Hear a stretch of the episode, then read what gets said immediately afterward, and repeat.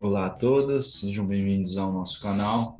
É, hoje eu, Pedro de Carmo, agrônomo da Dunk Consultoria, vou passar um panorama rápido da nossa avaliação de mercado para a próxima safra, que se inicia agora né, com a liberação do vazio sanitário a partir da segunda, é, segunda quinzena de setembro, onde os principais estados produtores estão liberados é, oficialmente para iniciar o plantio da soja a partir das primeiras chuvas deste ano, desta safra. Né?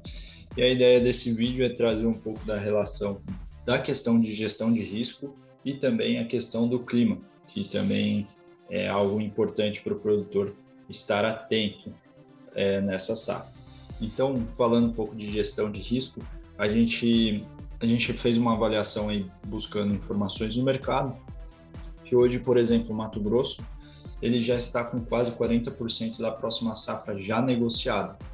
E daí a gente fica se questionando, né? Isso é bom? É, essa, essa questão de você se precaver e vender a sua safra antecipadamente faz sentido? Uh, se a gente olhar um pouco desses dados que a gente buscou, acredito que sim, acredito que faça sentido. Por quê? Porque boa parte do, dos contratos fechados a gente viu acontecendo a partir de maio até agora. E se a gente olha os preços que a gente teve de maio de 2021 até aqui setembro, a gente está falando de ótimos preços. Estamos falando de 15 bushels, 15 cents bushel, é um valor muito alto, então provavelmente quem fechou, fechou a um bom preço. Porém, o produtor precisa estar atento, porque é, no momento que você trava 40% do, da sua produção barra preço, né? Porque está relacionado, né? Se você fechou um preço, significa que você vai entregar uma certa quantidade, aquele preço para aquela trade, por exemplo. O produtor precisa estar atento também na sua gestão de risco, porque existe um fator importante que é a questão do clima, né? A gente está vendendo algo que a gente ainda nem tem e a gente não sabe como que vai ser o clima e é algo muitas vezes imprevisível, né? Como que você vai colher essa soja que você está prometendo para essa trade, essa pessoa.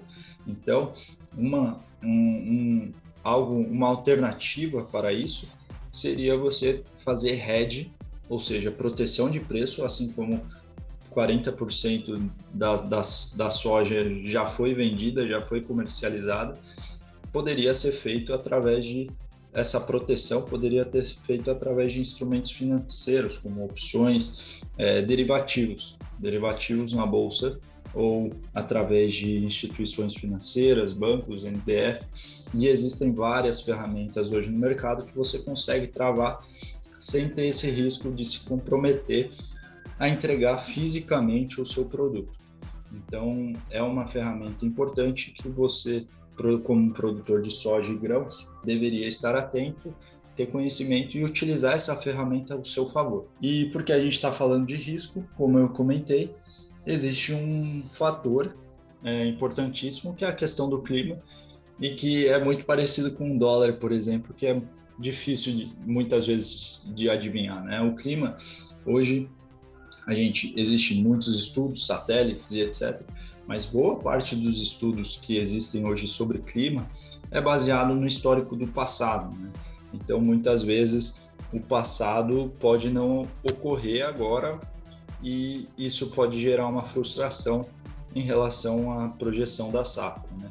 Então, o clima é extremamente dinâmico e global, assim como, por exemplo, a economia. Ela, ela sempre tende ao equilíbrio. Então, se, por exemplo, a China tem uma alta demanda de soja, tende a ter maiores preços de soja porque existe gente querendo comprar, né? querendo pôr preço nessa, nessa soja. Se tiver menos soja no mercado, então tende a ser maior ainda esse preço. E isso tende a sempre a equilibrar oferta e demanda, assim como o clima também. É, é muito dinâmico a questão de, de nuvens, correntes de ar, é, correntes marítimas que influenciam muito o, o clima na, na, na, região, chuva e etc. Então, por exemplo, um exemplo clássico disso são os furacões. Por exemplo, ali que existem no Golfo do México e que tendem a subir para os Estados Unidos. E quando há, por exemplo, uma temporada de furacão muito forte, onde tem muitos furacões, muitas tempestades, essas tempestades, esses furacões tendem a sugar, entre aspas, a puxar a umidade da Amazônia. E, naturalmente, uh, a gente tem um corredor de chuva que vem da Amazônia, né, que desce ali o centro-oeste, o cinturão da soja, que a gente fala, né, onde tem o Mato Grosso, o Goiás, o sudeste em si, São Paulo, muitas das chuvas vêm através da Amazônia. E se a gente pega temporada de furacões muito forte, tende a ter menos chuva nessas regiões, né? Então é, é muito dinâmico. E da onde vem essa, esses furacões? Aí a gente vê que é uma corrente do ar, de ar frio que desce da Groenlândia em sentido ao Golfo do México, a corrente marítima de de água quente que sai do Golfo do México vai até Inglaterra, né? Sei lá quantos quilômetros de distância.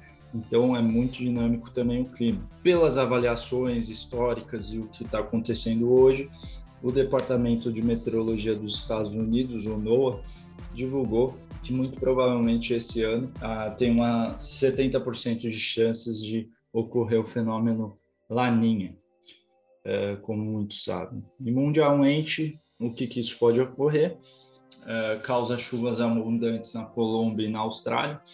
Pensando no café, que eles, a Colômbia, por exemplo, teve um ano ruim de café, essa safra, é, isso pode ser bom. A Austrália também é um importante player de, de gado, de soja, então esse gado, essa soja tende a ir para a China pela proximidade logística preços, o prêmio é, é mais interessante para eles, então isso pode afetar. E na Argentina, Chile, Peru, os nossos companheiros aqui da América do Sul tendem a ter uma diminuição de chuva. Agora, pensando nas regiões do Brasil, a região norte tende a ter mais chuvas, isso pode ocorrer cheias nos rios. O Nordeste também, é, chuvas acima do normal, o que a gente viu aí algumas enchentes é, alguns meses atrás, onde é a região, é a temporada de chuva no Nordeste, né? O Centro-Oeste geralmente não tem algo muito definido, mas tende a ter veranicos e estiagem. Uh, o Sudeste um, também não há um padrão característico de mudanças das chuvas e da temperatura. E a região Sul é, tende a ter estiagens, principalmente no inverno. E daí, fazendo um, uma outra análise e segundo o professor é, PhD Luiz Carlos Molion, em uma entrevista com a jornalista Kellen Severo, ele acredita que haja a possibilidade de uma pequena quebra de safra no, no hemisfério norte, e quando a gente fala hemisfério norte é da, é, da linha do Equador para cima, ou seja, Estados Unidos, China, é, Ucrânia, que também é um, um importante player de produção de grãos, Rússia, pode ter menos chuvas assim como teve, né? Mas, por exemplo, nos Estados Unidos foi mais norte da cota, onde tem menos produção de soja e pode ter uma pequena diminuição na, na quantidade de soja e grãos para essa essa safra. O que isso pode ocasionar em preços melhores, né? Então, valeria a pena talvez segurar um pouco a comercialização, principalmente porque a gente tem visto nos últimos dias, nas últimas semanas, preços é, próximo a 12, 13 cents o bushel, quando a gente estava falando alguns meses atrás a 15, 16, né? Então, segundo ele, as chuvas vão ser boas de outubro até janeiro, principalmente no norte do Brasil. Para os produtores é, que querem ter um parâmetro, como que vai ser esse ano, seria algo muito parecido com o que aconteceu em 2007 em relação à chuva. Então, as regiões, por exemplo, que sofreram geada e seca no café terão menos chuvas esse ano. Então, como a gente já fez um podcast sobre o café e a gente falou um pouco mais sobre isso, a gente acredita ainda que mantém bons preços de café para os próximos um ou dois anos. Então é isso. Obrigado pela sua audiência. Peço que você se inscreva, curta, comente caso tenha alguma dúvida. É, caso tenha sugestões de tópicos que a gente possa abordar, a gente está aberto e siga a gente no LinkedIn e no Spotify para ter mais informações sobre o mercado, hedge, derivativos informações é, sobre a nossa consultoria. Obrigado.